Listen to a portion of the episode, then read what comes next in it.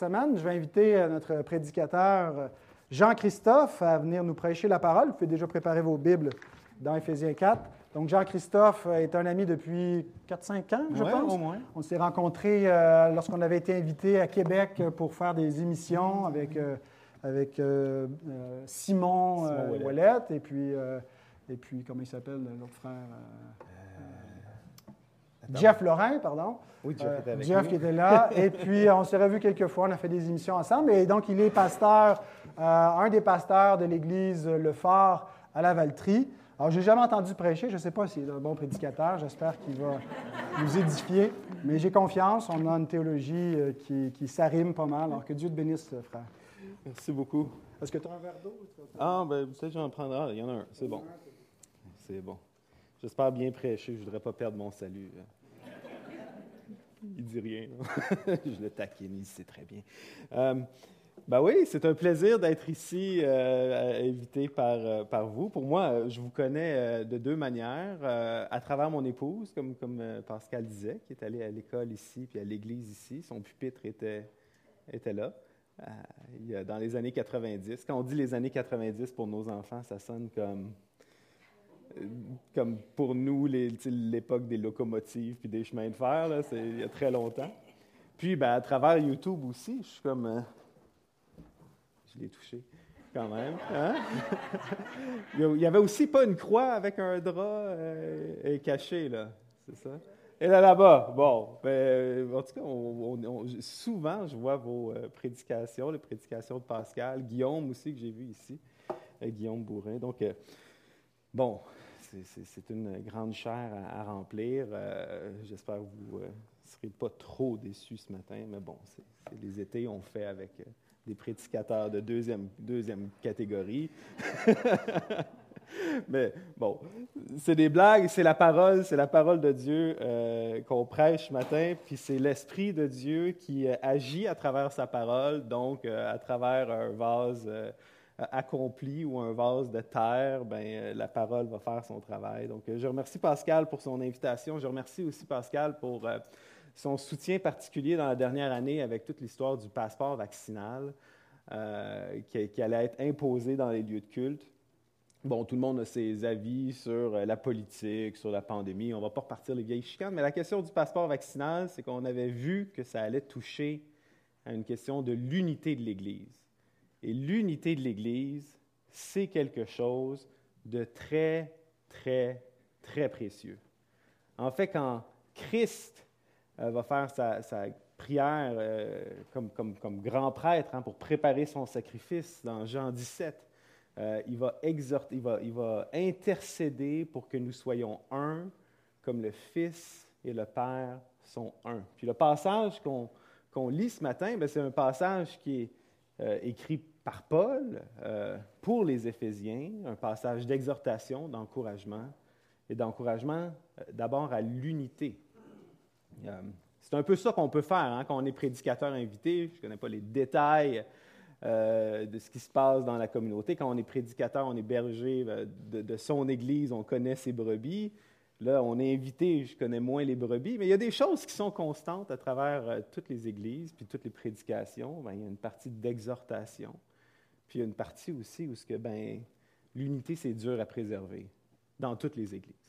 Je ne sais pas ici, peut-être pas, mais je veux dire, ce l'était à Éphèse il y a 2000 ans, puis euh, ce l'est souvent dans notre, dans notre expérience.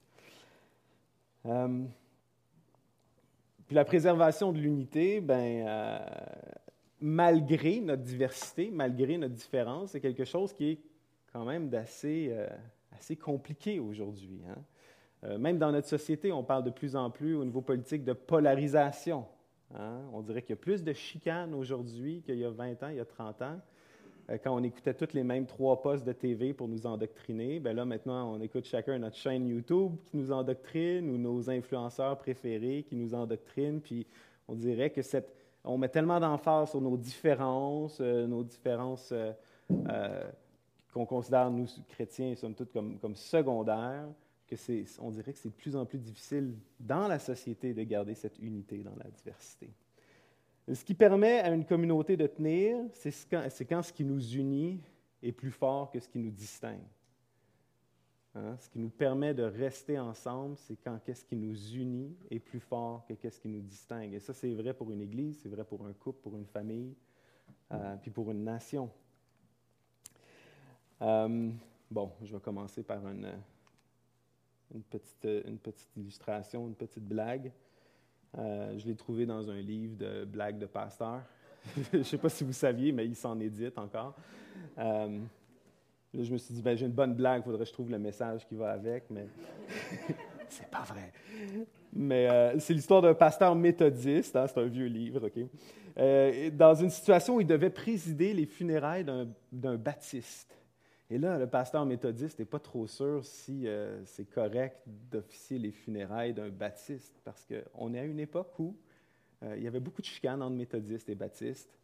Et finalement, son, il écrit, hein, ou il envoie un télégraphe, je pense, dans mon livre d'illustration, il envoie un, télégramme à son, à son patron qui, euh, en lui demandant Est-ce que c'est possible pour moi d'enterrer un baptiste? Et son patron lui répond Cher frère, enterre tous les baptistes que tu peux enterrer. bon, c'est un peu vieux comme livre d'illustration, là, mais. Euh, mais ça, rappelle quand même une époque hein, euh, où, ces divisions-là dans l'Église étaient vraiment fortes. Puis au Québec, on a vécu ça aussi. Je veux dire, on a chacun nos caractères distinctifs, mais euh, où on se méfiait les uns des autres, une domination d'une autre. Euh, là, moi, je suis un baptiste de l'Union. Je suis comme, est-ce que je suis... on, on m'a dit que je pouvais prendre le repas du Seigneur. C'est quand même cool. Merci aussi. Mais on a vécu ça quand même. On, sait c'est quoi cette idée-là de, de, voir des choses qui sont secondaires, mais de les hisser à un niveau qui est euh, plus important que ce qui devrait nous unir. Je veux dire, ce qui doit nous unir, c'est le sang de Christ. Hein. On est unis par le sang de Jésus, on est unis par le sang, par le pain. On, est unis dans cette communion, dans cette foi en lui. Mais souvent, ce qui nous divise, ce qui peut nous diviser, c'est euh, parfois même c'est des choses bonnes. Parfois, ce qui nous divise, c'est le don que Dieu nous a donné. C'est nos talents, c'est notre spécialisation. Puis on le voit hein, dans certains, dans que ce soit au niveau individuel, ou au niveau des églises. Euh, des gens qui ont des dons pour l'évangélisation commencent à voir que l'évangélisation, ça devrait être la chose que l'Église fait. Puis des gens qui ont, euh, qui ont un don pour, pour l'hospitalité ou pour l'accueil du pauvre, les gens la misère, ben là, c'est comme si la mission de l'Église devient leur don. Hein. Satan est tellement euh, est tellement euh, serpent hein, qu'il peut même utiliser des choses bonnes pour diviser, pour briser des choses qui sont bonnes. Donc le passage qu'on va lire ce matin nous parle de ça, nous parle de l'unité dans la foi, l'unité dans la diversité, puis nous fait changer d'identité. C'est à travers une identité transformée par la parole de Dieu qu'on peut demeurer unis, qu'on peut se voir de la manière que Dieu veut qu'on se voit, puis qu'on peut servir notre prochain de la manière que Dieu veut qu'on le serve. Donc, je vous invite à tourner avec moi dans euh, Éphésiens chapitre 4, verset 1. Je vous exhorte donc, moi, le prisonnier dans le Seigneur, à marcher d'une manière digne de la vocation qui vous a été adressée en toute humilité et douceur, avec patience, vous supportant les uns les autres avec charité, vous efforçant de conserver l'unité de l'esprit par le lien de la paix. Il y a un seul corps, il y a un seul esprit, comme vous avez aussi été appelés à une seule espérance par votre vocation. Il y a un seul Seigneur, une seule foi, un seul baptême un seul Dieu et Père de tous, qui est au-dessus de tous et parmi tous et en tous. Mais, mais à chacun de nous, la grâce a été donnée selon la mesure du don de Christ. C'est pourquoi il est dit, étant monté en haut, il a amené des captifs et il a fait des dons aux hommes. Or, que signifie il est monté, sinon qu'il est aussi descendu dans les régions inférieures de la terre? Celui qui est descendu, c'est le même qui est monté au-dessous de tous les cieux, au-dessus de tous les cieux, afin de remplir toutes choses. Et il a donné les uns comme apôtres, les autres comme prophètes, les autres comme évangélistes, les autres comme pasteurs et docteurs, pour le perfectionnement des saints, en vue de l'œuvre du ministère et de l'édification du corps de Christ, jusqu'à ce que nous soyons tous parvenus à l'unité de la foi et de la connaissance du Fils de Dieu, à l'état d'homme fait, à la mesure de la stature parfaite de Christ, afin que nous ne soyons plus des enfants flottants et emportés à tout vent de doctrine par la tromperie des hommes, par leur ruse dans les moyens de séduction, mais que, professant la vérité dans la charité, nous croissions à tous égards en celui qui est le, le chef Christ. C'est de lui et grâce à lui et grâce à tous les liens de son assistance que tout le corps, bien coordonné et formant un solide assemblage, tire son accroissement selon la force qui convient à chacune de ses parties et s'édifie lui-même dans la charité. C'est la parole du Seigneur. Le Seigneur bénisse sa parole. Seigneur, on te remercie pour ta parole, euh, qui est une euh, lampe à nos pieds, une lumière sur notre sentier. Ta parole qui est euh, inspirée par ton Saint-Esprit. Seigneur, par ton Saint-Esprit, rends-nous attentifs à ce que tu veux nous dire ce matin. Rends-nous attentifs à ton exhortation, que cette parole prêchée ne soit pas simplement l'opinion de quelqu'un, mais qu'elle soit parole de Dieu pour nos cœurs. Seigneur, euh, permets à ton humble serviteur de ni s'éloigner à gauche, ni s'éloigner à droite de ta volonté dans, dans l'exposition de ta parole, puis qu'on puisse être transformé par elle. En Jésus, on te prie. Amen. Bon, c'est un long passage. On va se concentrer sur la partie centrale, les versets 7 et 9, mais comme on apprend, euh, je pense, de, Pascal, tu es allé à la faculté, toi aussi, à la faculté de théologie. On est allé à la même école. Donc, on a tout le temps appris à, quand, quand tu exposes un passage, il faut que tu ailles chercher le contexte. Puis là, c'est tout le temps dur, hein, parce que tu dois, tu dois couper quelque part. On ne peut pas lire toute, euh, toute l'épître aux Éphésiens ce matin, euh, mais on va, on va y référer quand même.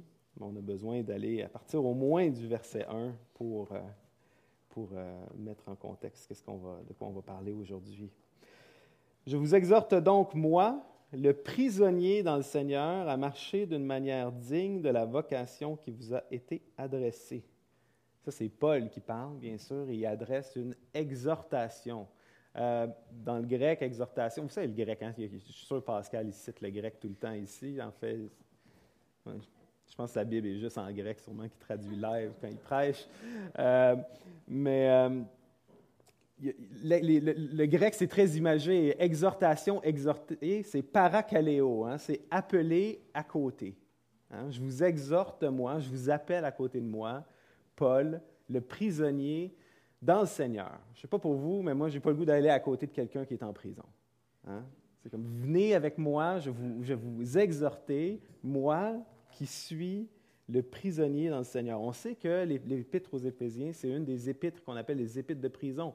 Paul écrit littéralement en prison alors qu'il écrit cette lettre-là aux Éphésiens.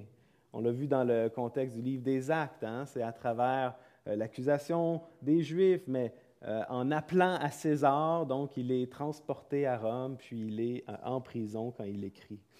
Mais, mais il est pas, Paul ne se voit pas comme un prisonnier comme ça.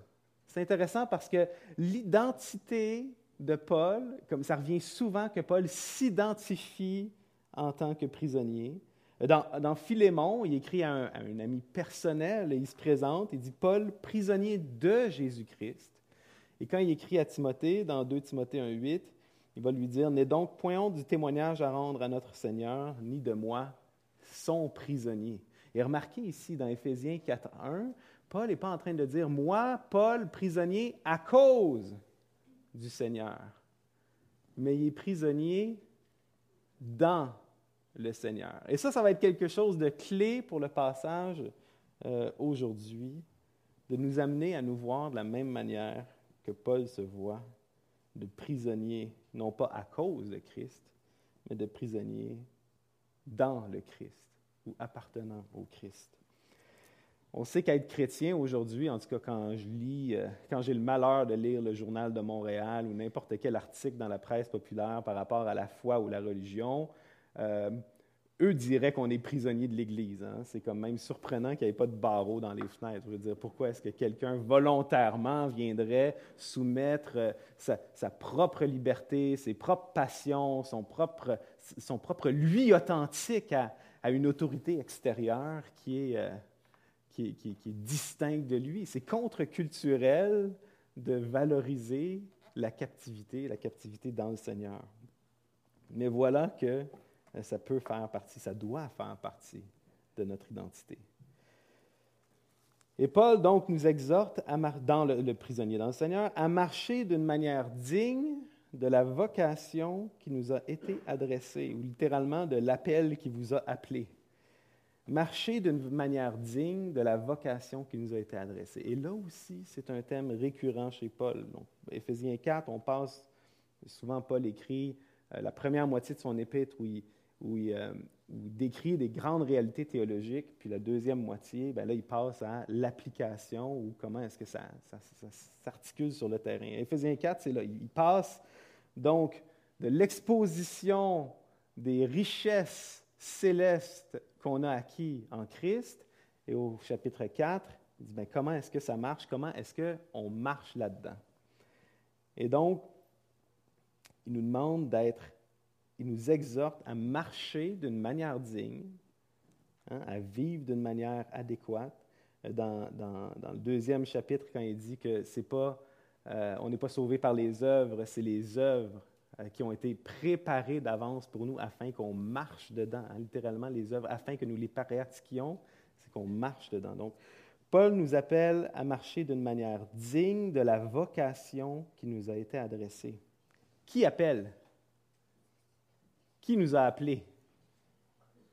C'est Dieu. C'est Dieu. Et ça, c'est un privilège. C'est un privilège de réaliser que Dieu nous a appelés à ses côtés. Quand Dieu dit quelque chose, ça se passe. Hein? La parole de Dieu commence avec il n'y a rien, et Dieu dit que la lumière soit, et la lumière est. Hein? Dieu dit qu'il y a un soir, qu'il y a un matin, y a un soir et un matin. Dieu dit qu'il y a la mer, qu'il y a le ciel. Quand Dieu dit quelque chose, les choses se font. Et quand il nous appelle, ben on répond. Et l'histoire de la parole, c'est comment est-ce que la parole de Dieu est dite, puis comment est-ce qu'on va la voir arriver. Parce qu'il y a des choses que Dieu dit qui n'arrivent pas tout de suite, mais qui finissent par arriver. Et à la fin, la, Bible en entier se termine euh, par un appel où l'époux et l'épouse disent Viens, et que celui qui a soif vienne, et que celui qui veut prenne de l'eau de la vie gratuitement. Est-ce que Dieu t'a appelé? Est-ce que tu as répondu à l'appel de Dieu? Parce que si Dieu t'appelle, tu dois répondre. Et si tu as répondu à l'appel de Dieu, bien cet appel-là, c'est la chose la plus précieuse que tu possèdes. Je pense qu'on est capable souvent de, retourner en arrière, se souvenir, des fois dans un moment ou des fois dans une période, comment Dieu nous a appelés. Nous a appelés à lui, nous a attirés à lui, d'une manière qui dépasse notre nature, qui dépasse notre pattern habituel. Et donc, Paul nous exhorte à marcher d'une manière digne de la vocation qu'on a reçue. C'est un privilège d'avoir cette vocation-là. Et donc, de marcher d'une manière digne de cette vocation-là, ce n'est pas une manière de se qualifier pour cette vocation-là, mais c'est une manière juste de répondre à cet appel. Donc, ayant établi le thème du passage, Paul va passer le reste du passage à illustrer, à montrer comment cette marche digne de, la vocation qu'on a reçue se fait. Donc, je vous invite au verset 2. Je n'ai pas regardé encore à quelle heure j'avais commencé. Plus Pascal m'a dit qu'il y a beaucoup de temps ici pour prêcher, j'apprécie. Euh, au verset 2, on va dire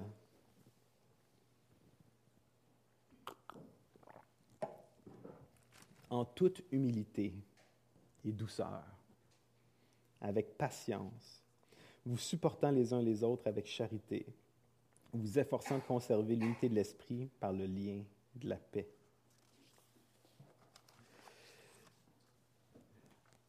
En toute humilité et douceur. L'humilité, c'est quoi? C'est se faire petit. Hein? Quand Jésus dit, euh, invite un petit enfant, puis il dit, euh, le royaume des cieux appartient à ceux qui leur ressemblent. C'est ça, c'est le contraire de quoi? C'est le contraire de l'arrogance, c'est le contraire de se faire plus grand qu'on l'est réellement. La douceur, la douceur, c'est le contraire de quoi? La douceur, c'est la colère. Le contraire de la douceur, c'est la colère. Hein? La colère de l'homme qui n'accomplit pas la volonté de Dieu. Avec patience. Patience, c'est quoi? Patience dans le Nouveau Testament, c'est la capacité de endurer une épreuve, d'être, euh, d'endurer, vous supportant les uns les autres avec charité. Se supporter, c'est vraiment dans c'est, vraiment littéralement. C'est pas juste se supporter comme tu sais quand on dit ah je vais te supporter mon frère, je vais te soutenir, je vais te donner un coup de pouce. Non non, c'est vraiment se supporter genre quand euh, tu es dans la voiture, puis ton frère fait des petits bruits avec sa bouche pendant 30 minutes, puis là, tu te choques, puis là, il faut que tu le supportes. Hein? Euh, quand le mot revient, c'est quand, Jésus est tanné de l'incrédulité de, ses disciples. Il dit Combien de temps encore vais-je avoir à vous supporter? Hein? Puis moi, ça, m'encourage, la simplicité de ce passage-là. Ça m'encourage pour deux raisons. Premièrement, parce que c'est comme à Éphèse il y a 2000 ans, puis dans l'Église aujourd'hui, dans notre famille, c'est pareil.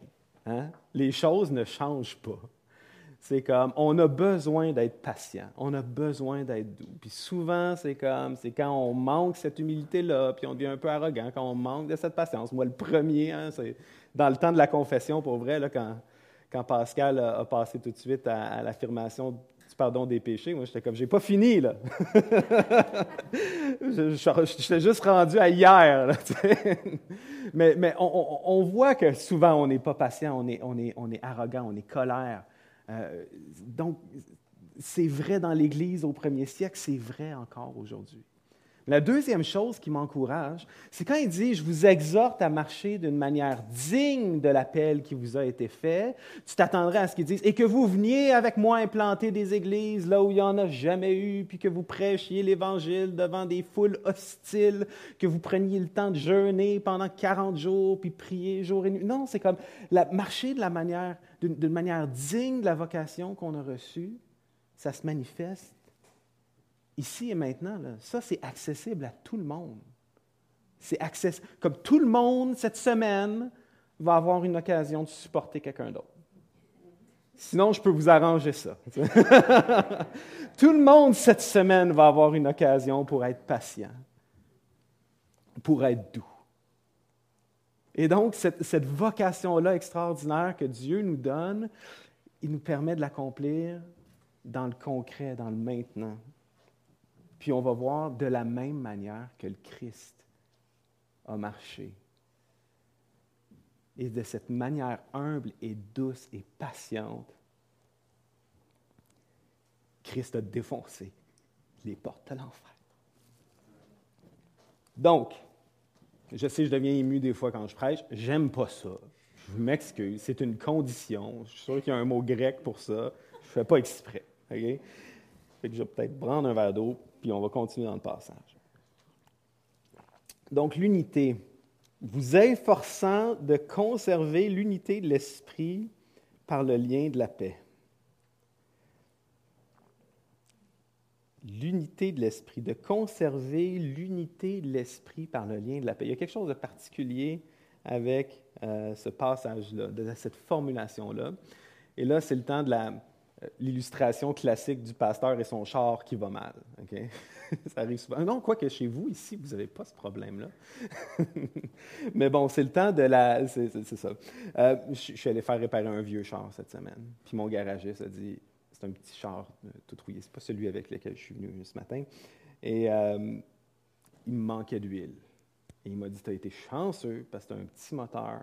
Puis tu es passé proche de claquer ton moteur parce que tu as peut-être sûrement une petite fuite. Puis, euh, puis tu aurais pu, c'est ça, justement, péter ton moteur. Et ici, c'est quoi? Ici, c'est, on parle de conserver l'unité de l'esprit, hein, ou entretenir l'unité de l'esprit. Hein. Il, y a comme, il y a comme des choses dans la vie que tu dois bâtir, puis il y a des choses dans la vie que tu dois entretenir. Et tu entretiens l'unité de l'esprit par le lien de la paix. Le lien de la paix, Paul, plus loin dans le chapitre, va parler à quel point c'est important de maintenir ce lien de paix-là, de l'entretenir, de, de, faire attention, de ne pas le négliger, quitte à, ne pas laisser, à ne pas laisser le soleil se coucher sur notre colère. C'est comme on le sait dans nos relations autour de nous quand on n'est pas en paix. Jésus même, dans son sermon sur la montagne, va dire, tu es, au temple, tu es en train de préparer ton offrande, tu es en train de faire la chose qui est la plus, une des choses les plus importantes, les plus cérémonielles pour un juif à l'époque du, second temple. Il dit, si tu es en, train de préparer ton offrande, puis tu te souviens que ton frère a quelque chose contre toi, ben laisse-là ton offrande et va réparer ta relation avec ton frère. Parce que tu sais quoi, une relation, c'est comme un char, qui, un moteur qui manque d'huile. Hein? Tu peux aller faire un petit voyage à Québec, puis l'huile, coule un petit peu. Puis après ça, tu t'en vas, euh, je sais pas, moi, chez ta belle famille, puis tu t'en vas à l'église. Puis à un moment donné, je sais pas, moi, tu t'en vas te chercher une crème glacée au McDonald's, puis pow! Ta relation est brisée. Hein, puis souvent, c'est ça, c'est comme on laisse un lien d'amertume on n'entretient pas la paix à travers justement cet exercice-là de l'humilité, de la douceur, du pardon, et, tout d'un coup, les choses pètent, puis pètent tout en même temps, puis c'est pas beau. C'est vrai dans les relations avec les amis, c'est vrai dans la famille, dans le couple, c'est vrai dans l'Église. Puis peut-être que ben, ce matin, euh, justement, tu sens que l'Esprit t'amène à réfléchir à une relation comme ça où, euh, où l'entretien de la paix a besoin d'être, euh, d'être fait. Puis, euh, ben, la parole de Dieu nous dit que c'est super important. Pour vrai, vous avez congé d'église. Je ne serai pas offusqué si vous partez maintenant pour, pour aller réparer cette relation-là. Si vous vous engagez pour réparer cette relation-là. Parce que l'unité de l'Église, c'est quelque chose de très important pour Dieu.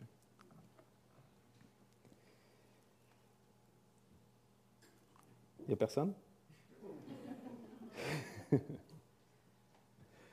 pense que vous savez ce que je veux dire quand même. Hein? C'est comme.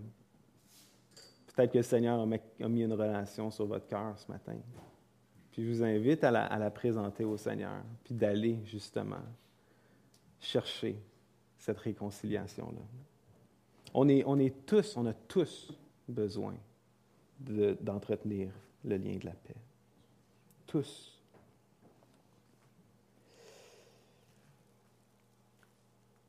Bien entendu, même s'il faut s'efforcer de garder l'unité de l'esprit par le lien de la paix, on ne fait pas ça tout seul.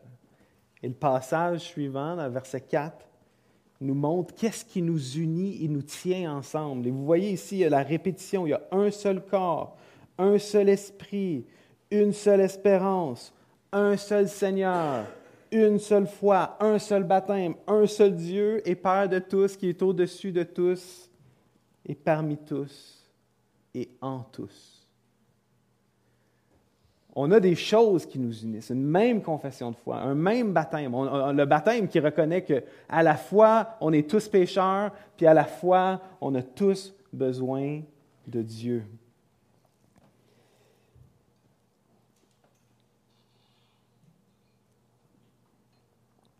Moi, j'ai eu le privilège de, voyager un petit peu partout dans ma vie. Euh, pas partout, partout, mais en tout cas, je trouve qu'on est vraiment à une époque privilégiée où on peut aller dans d'autres pays une des choses les plus merveilleuses qu'on trouve, que je trouve à l'étranger, c'est pas les beaux paysages, c'est pas les plages, c'est pas les monuments, c'est que toutes ces affaires-là, c'est le fun. Mais s'il y a une chose qui est vraiment extraordinaire et miraculeuse, c'est de rencontrer des frères et sœurs dans la foi. Hein? Des fois qu'on baragouine la même langue, où on essaie, j'essaie de parler dans un espagnol cassé, puis je rencontre des chrétiens qui, dans un genre d'anglais approximatif, essayent de... Ben, on dirait qu'il y a quelque chose hein, quand tu rencontres un chrétien, même si il est d'une autre culture de toi, d'un autre âge de toi que toi, il y a comme quelque chose qui nous unit qui est surnaturel. Hein? Moi, comme jeune pasteur aussi, une des choses que je trouvais le plus édifiant, le plus, en tout cas, qui me terrifiait au début comme jeune pasteur, c'est, euh, en tout cas, je ne sais pas pour Pascal. Je m'excuse, Pascal, parce que normalement, je nomme les gens que je connais dans l'Assemblée, mais mes enfants vont m'haïr si je les prends juste eux autres. mais en tout cas, moi, quand j'ai commencé comme pasteur, une chose qui me terrifiait, c'était les visites pastorales, surtout les visites pastorales auprès des personnes âgées. Ça fait peur. Je vous le dis, euh, messieurs, madame âgés, il n'y en a pas ici, hein, mais s'il y en a qui s'identifient comme personnes âgées, euh, ça fait peur parce que tu te dis, qui je suis, moi, tu sais, comme euh, jeune pasteur de 26 ans qui est comme à temps partiel au séminaire, je vais aller voir des saints et des saintes de mon Église pour les encourager. Puis il y, a il y a quand même un creux générationnel, il y a quand même comme une autre culture, puis tout. Mais de prier avec ces personnes-là, pour moi de, voir que comme même un, un gap de 50 ans d'âge, c'est rien pour le Seigneur. Hein. On est unis à travers les âges, à travers les générations, à travers les cultures. Et c'est cette puissance-là, c'est ces choses-là qui sont citées dans le, verset 4 et 5 qui, euh, qui nous gardent unis. Et c'est un des thèmes récurrents dans l'épître de Paul aux Éphésiens. Euh, Paul va parler d'une réunification cosmique de ce qui est en haut et en bas, qui est réuni ensemble par le Christ, et ce qui est éloigné et séparé est réuni ensemble par le Christ. Juifs et païens, le mur de séparation est renversé par le Christ, vous êtes unis ensemble, et Dieu a tout voulu réconcilier à travers le Christ.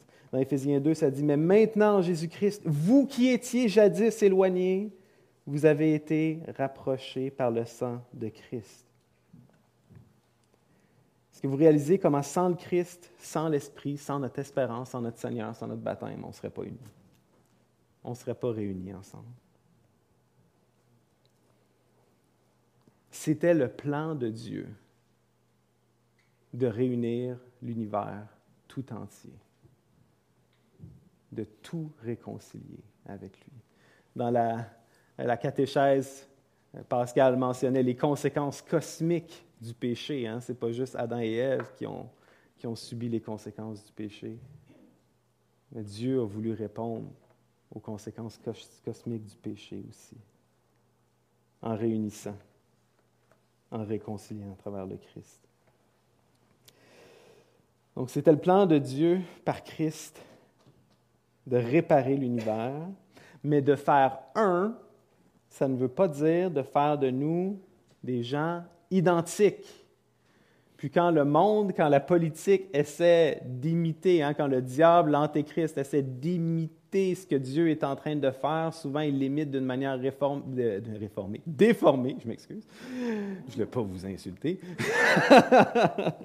d'une manière déformée où souvent on a vu des mouvements politiques où on essayait de créer un homme ou une femme nouvelle, hein, comme en Union soviétique, comme en Allemagne nazie, où ce que là on essaye de faire de tout le monde un, mais un d'une manière qui est contraignante, où tout le monde sont pareils, tout le monde se ressemble, puis on essaie de, d'écraser tout le monde dans un seul, dans un seul modèle. Mais, mais ici, au verset 7, Paul nous dit, mais Hein, il y a un seul Seigneur, il y a un seul baptême, il y a un seul Dieu, mais, mais quoi? Mais à chacun de nous, la grâce a été donnée selon la mesure du don de Christ. À chacun de nous, la grâce a été donnée, la grâce, la faveur, le, cadeau a été donné selon la mesure du don de Christ. Je me dis, le don de Christ, Christ est quand même connu pour donner sa vie. Sa mesure doit être quand même assez, euh, assez généreuse. Autrement dit, Dieu nous fait des cadeaux, des dons, mais encore une fois, Paul va nous surprendre parce qu'il entend, par ce qu'il entend des dons qu'il nous a donnés. Parce que moi, quand j'entends que Christ nous a fait des dons, ben, je suis comme le petit gars qui shake les cadeaux en dessous du sapin de Noël. Hein? Je veux savoir qu'est-ce que moi j'ai reçu. C'est quoi mon cadeau? C'est quoi mon don? À quelque part pour savoir qu'est-ce que j'ai parce que je suis égoïste puis j'aime ça avoir des choses, mais aussi peut-être parce que mon don, si c'est un don spirituel, ça peut être quelque chose qui me, distingue, hein, qui me donne un petit, plus dans le corps de Christ. Qui sait? Je vous dis, le temps de confession n'était pas assez long pour moi. mais et là, on va voir, c'est vraiment, on rentre dans le cœur du passage et c'est fascinant comment on comprend ce cadeau-là à l'envers. Dieu a fait des dons à chacun de nous à la mesure, euh, à la mesure du don de Christ. Et là, il va faire comme un aparté, mais ce n'est pas un aparté parce que, parce que le verset 8 commence par c'est pourquoi. Donc, quand tu dis mais, c'est en opposition à ce qui vient avant. Puis là, après, le verset 8, quand il dit c'est pourquoi, il est en train d'expliquer qu'est-ce qu'il a dit dans le 7. Donc, à chacun de nous, la grâce a été donnée selon la mesure du don de Christ. C'est pourquoi, étant monté en haut, il a amené des captifs et il a fait des dons aux hommes. C'est comme un des passages où Paul dit Qu'est-ce qui se passe ici, Paul Qu'est-ce que tu cites et qu'est-ce que tu fais mais Paul ici fait comme on fait souvent dans le Nouveau Testament, comme on voit Christ le faire même à plusieurs reprises, c'est en citant un psaume, ben, il évoque l'ensemble du psaume. Comme si je vous dis qu'aujourd'hui, je vois la vie avec les yeux du cœur. Hein? Vous allez vous dire que je suis sûrement plus sensible à l'invisible, hein? puis à tout ce qu'il y a à l'intérieur. Hein? Parce que c'est comme, c'est un classique, Jerry Boulet. Si vous ne connaissez pas, vous êtes peut-être arrivé au Québec plus récemment, il faut écouter années 90. Ça date quand même, mais c'était comme marquant pour une génération, Jerry Boulet. Euh, mais vous comprenez ce que je veux dire. On peut citer des, des juste un, j'ai cité un verset ou une ligne de Jerry Boulet, puis la plupart du monde ici sont comme OK, je comprends pas qu'est-ce que ça vient faire à l'église un dimanche matin, mais je, comprends à, quoi tu fais référence. Hein? Ça fait référence à un gars qui, est transformé puis qui voit la vie d'une manière différente. Mais quand Paul est en train de dire c'est pourquoi il est dit étant monté des captifs, il étant monté en haut, il a amené des captifs, il a fait des dons aux hommes. Il, il cite le psaume 68 qu'on a lu ce matin. Enfin, on a lu une partie du psaume 68. Puis le psaume 68, c'est un psaume de guerre. C'est un psaume de guerre. C'est un psaume de guerre spirituelle. Et Paul, plutôt dans Éphésiens, parlait de la guerre spirituelle. Hein? C'est un thème, des fois, nous, on a du mal. Moi, écoute, je suis un bon baptiste. En fait, je, suis né dans une église ménonite. Je me suis fait baptiser euh, dans une église ménonite à Saint-Laurent. Je suis allé à l'église baptiste. Maintenant, je suis un bon baptiste. Moi, toutes les affaires. Puis, dans les années 90, toutes les affaires spirituelles, c'est comme les esprits, les démons, ces affaires-là. C'est comme. On sait que c'est dans la Bible. Fait que j'accepte que c'est vrai. Mais c'est comme les passages qui ont ça me rendent un peu mal à l'aise. Hein, parce que je ne sais pas où le fitter. Tu sais? Je ne sais pas comment c'est ici, mais euh, en tout cas, dans ma tradition baptiste, c'est comme, il y a comme un malaise avec ces choses-là. L'idée de guerre spirituelle. Mais la guerre spirituelle est dans la Bible. Et quand le psaume 68 dit Montagne de Dieu, montagne de Bazan, montagne aux cimes nombreuses, montagne de Bassan, quand euh, ce passage-là fait référence, en fait, non pas à des montagnes, mais des montagnes qui représentent quelque chose. Parce que des montagnes aux cimes nombreuses ne peuvent pas envier une autre montagne. Hein. On comprend qu'il y a comme, comme une image ici. Et donc, les montagnes, et, aussi la traduction, la montagne de Dieu, c'est, en hébreu, c'est Ar Elohim, et ça peut aussi être traduit comme la montagne des dieux. Hein? Parce que les, les, y a un seul Dieu dans la Bible, mais le terme Elohim peut référer à, des dieux ou des entités qui sont, qui sont divines. Ils ne sont pas de la même catégorie que Dieu, pas du tout. Il y a un seul Dieu qui règne euh, sur tout l'univers, mais il y a des entités, des Elohim, des entités spirituelles, qui se sont rebellées et qui sont en guerre contre les forces spirituelles de Dieu depuis la chute. En fait, depuis un événement, là, on ne va pas rentrer dans les débats si ça a précédé la chute ou ça a été manifesté à la chute, mais il y a une guerre spirituelle. Et ici, la référence à Bassan, c'est une référence justement à ce genre d'entité-là. Dans la Bible, le terme de Bassan revient à plusieurs reprises. Euh, il est personnifié par Og, roi de Bassan, qui à la conquête est un des derniers des Néphilim, donc un des, derniers des géants, hein, des gens qui dans Genèse 6 étaient euh, des descendants, euh, ou en tout cas des grands qui étaient descendus de ces, de ces forces rebelles-là. Et donc, il y a dans le psaume 68 cette illustration-là. Au début du psaume, on voit qu'il y a des gens qui ont été capturés par les forces des ténèbres on parle des forces rebelles. Et là, il fait le, décompte des forces. Pourquoi avez-vous de l'envie contre la montagne que Dieu a voulu pour résidence? L'Éternel n'en fera pas moins sa demeure à perpétuité. Donc ces montagnes-là envient la montagne de l'Éternel. Ils voient leur... Hein, on peut voir la montagne de Sion, les montagnes de Bassan qui sont comme au nord du lac de Tibériade, sont, sont, sont quand même d'une grande hauteur. Mais ils voient cette pas une égalité réelle, mais je veux dire cette proximité, cette hauteur comme avec Dieu, comme quelque chose à arracher, comme quelque chose à remplacer. Le Seigneur est au milieu d'eux, le Sinaï est dans le sanctuaire. Tu es monté dans les hauteurs, tu as, amené des captifs, tu as pris en don des hommes, et les rebelles habiteront aussi près de l'Éternel. Le psaume 68, on n'a pas le temps d'aller trop en profondeur là-dedans aujourd'hui, mais le psaume 68 parle d'une guerre cosmique entre les forces spirituelles rebelles que le Nouveau Testament nomme comme domination, euh, autorité, euh, parfois comme démon.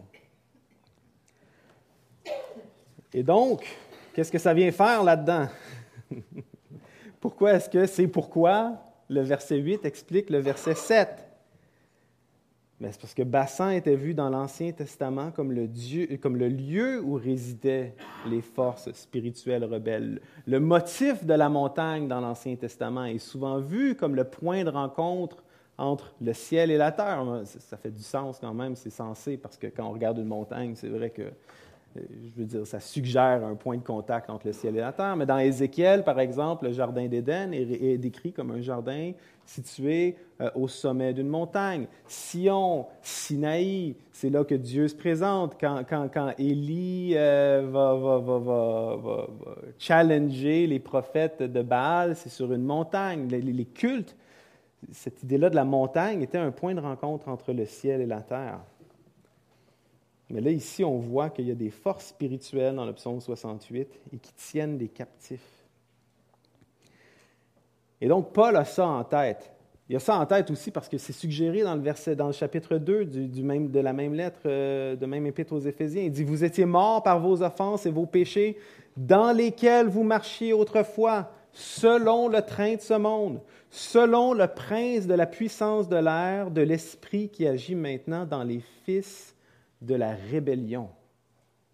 Hein, tout à l'heure, on a parlé de ça, de l'effet du péché d'Adam et Ève. Et oui, on actualise le péché d'Adam et Ève, mais on comprend que par nature, on est des rebelles. Et si on est dans le clan des rebelles, ben on est dans le clan du diable, on, fait partie des forces spirituelles rebelles.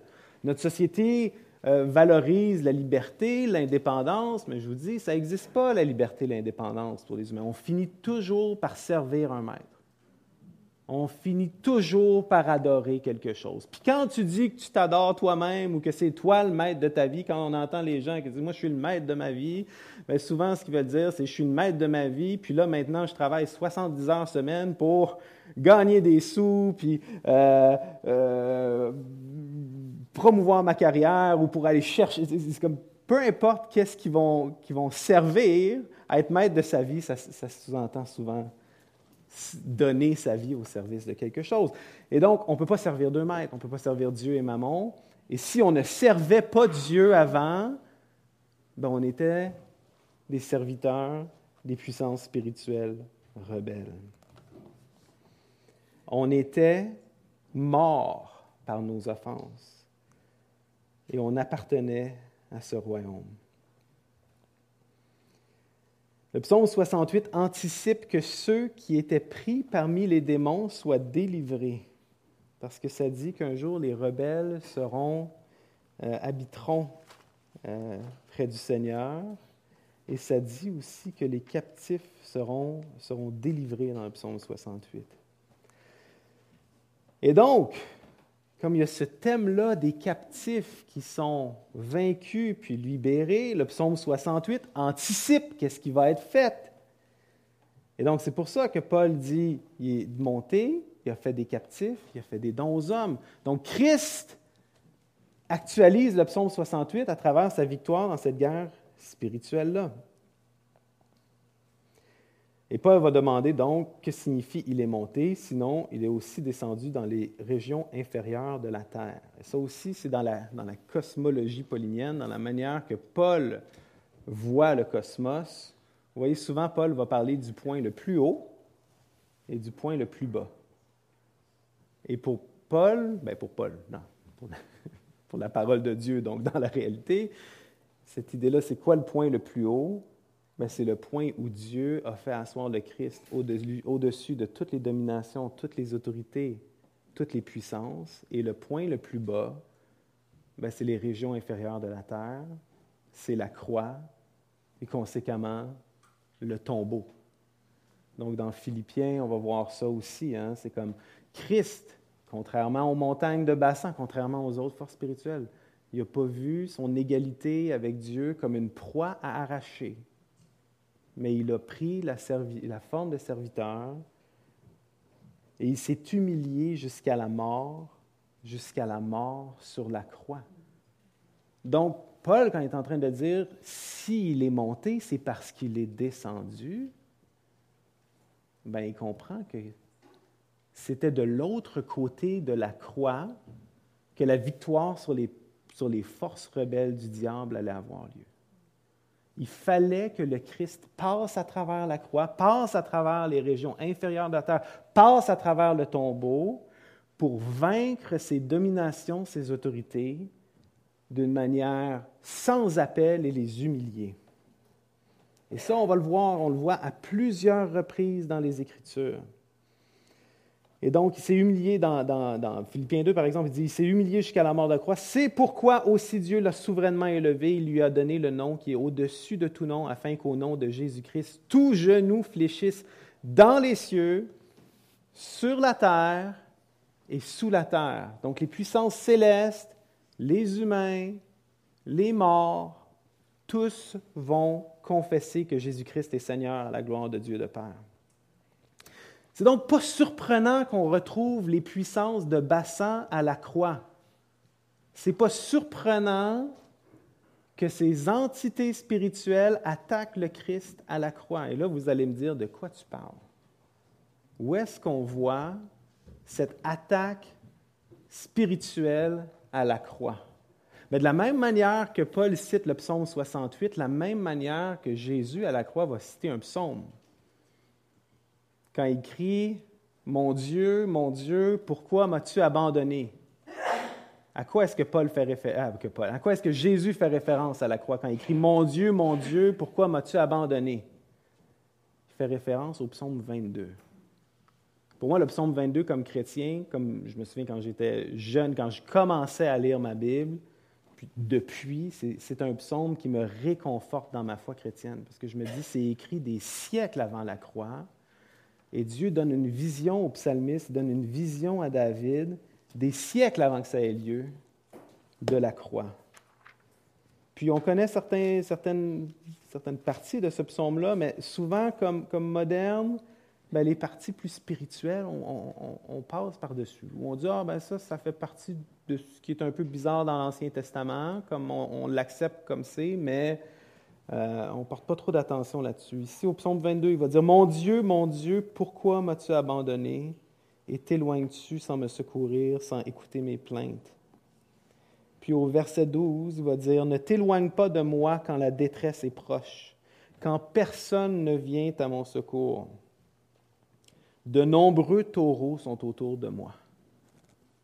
Des taureaux de bassin m'environnent. Ils ouvrent contre moi leur gueule, semblable au lion qui déchire et rugit. Je suis comme l'eau qui s'écoule, et tous mes os se séparent. Mon cœur est comme de la cire, il se fond dans mes entrailles, ma force se dessèche comme l'argile, et ma langue s'attache à mon palais. Tu me réduis à la poussière de la mort, car des chiens m'environnent, une bande de scélérats rôde autour de moi. Ils ont percé mes mains et mes pieds. Je pourrais compter tous mes os. Eux, ils observent, ils me regardent, ils se partagent mes vêtements, ils tirent au sort ma tunique. Et toi, Éternel, ne t'éloigne pas. Toi qui es ma force, viens en hâte à mon secours. S'il est monté, c'est parce qu'il est descendu. Et s'il est descendu, c'était pour vaincre les puissances des ténèbres qui nous tenaient captifs, qui nous tenaient au service de la rébellion. Vous allez dire, OK, mais le psaume 22 parle de ces taureaux de bassin qui environnent le Christ à la croix, qui l'attaquent, qui l'assaillent. Et il est où la victoire? Elle est où la victoire? Et dans Paul, dans les écrits de Paul, on va voir à plusieurs reprises l'illustration de cette victoire-là. La victoire est à la croix parce que parce qu'à la croix, la tactique, l'outil que Satan utilisait contre nous est brisé. Je vous disais au tout début hein, que la parole de Dieu s'accomplit toujours. Et Satan l'a compris.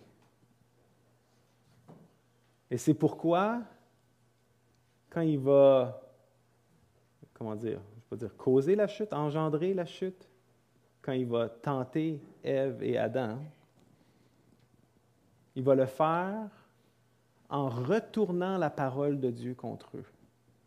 Parce que Dieu a dit, ne mange pas de cette arme, si tu en manges, tu mourras certainement. Et Satan savait que si Dieu a dit quelque chose, ça va arriver. En fait, Satan, ce n'est pas un nom, hein, vous savez, il s'appelle pas. Ben, il y a Miroslav Satan qui était un joueur de hockey de la Ligue nationale, mais je veux dire, Satan dans la Bible, c'est un titre. C'est Oh Satan, c'est l'accusateur.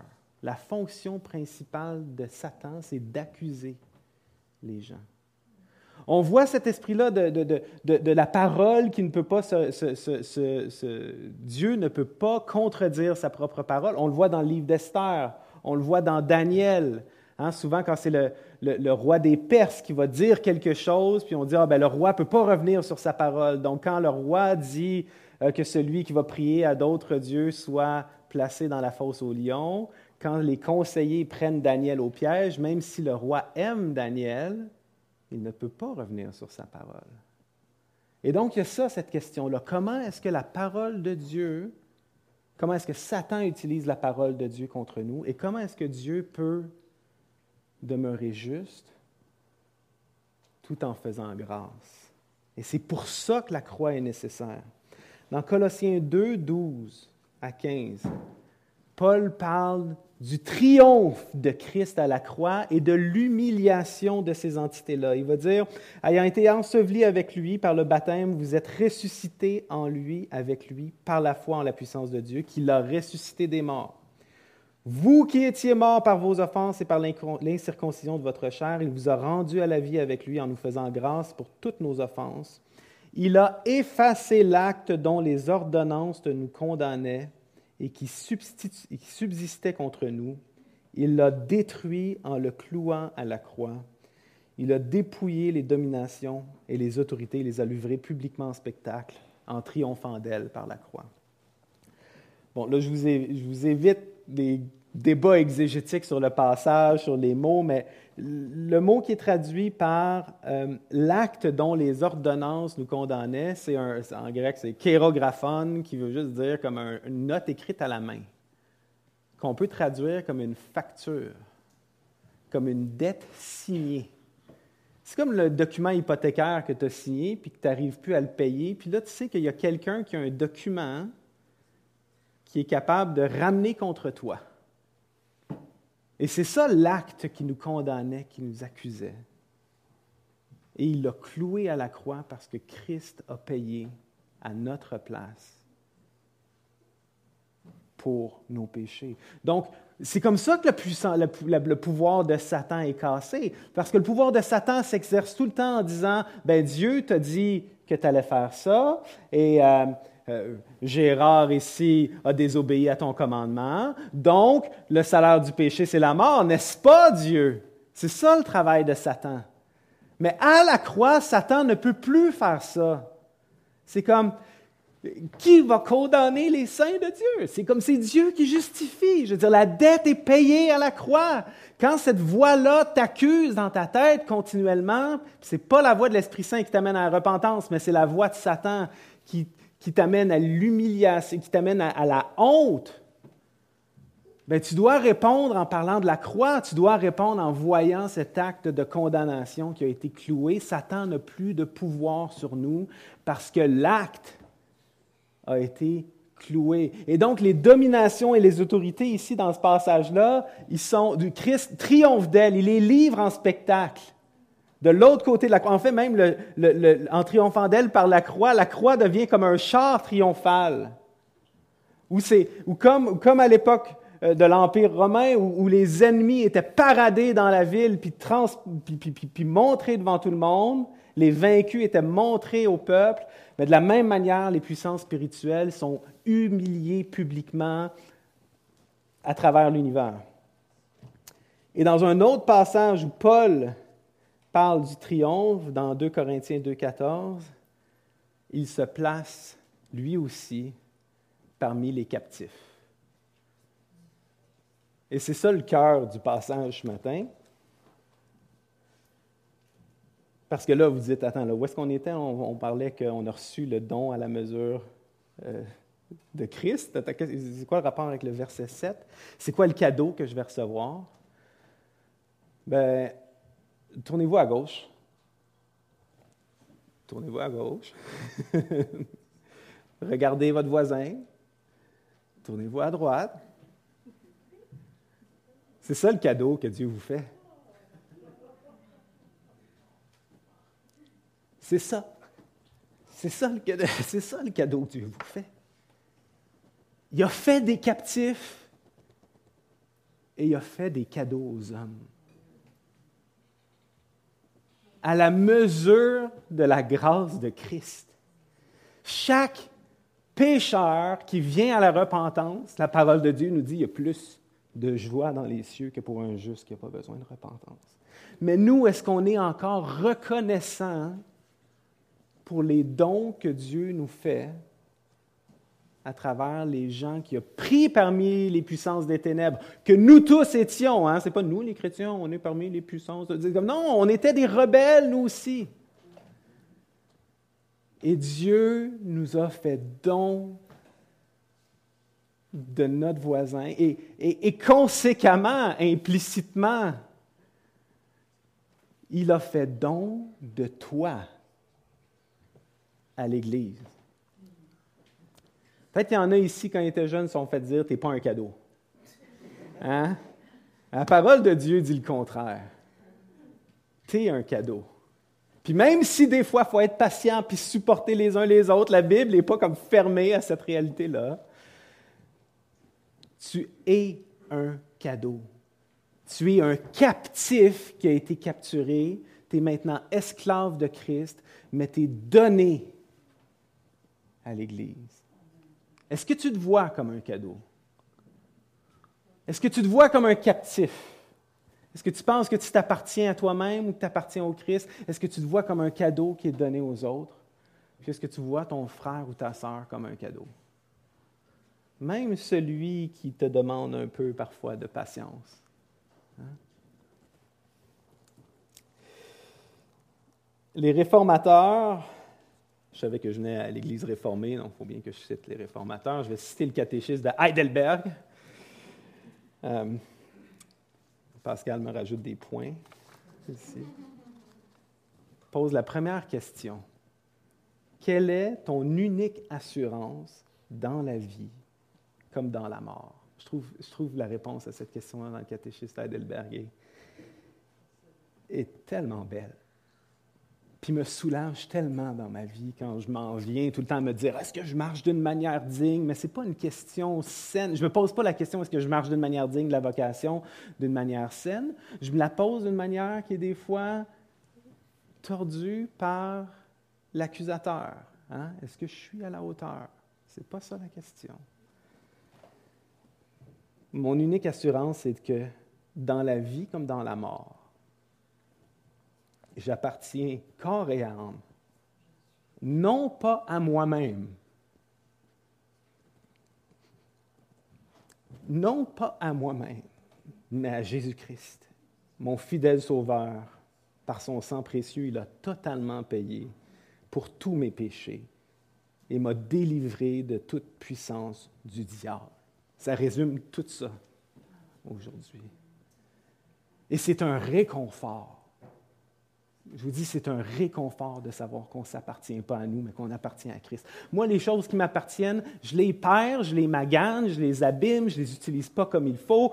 Mais quand tu appartiens à Christ, tu sais que rien ni personne ne peut te ravir de sa main.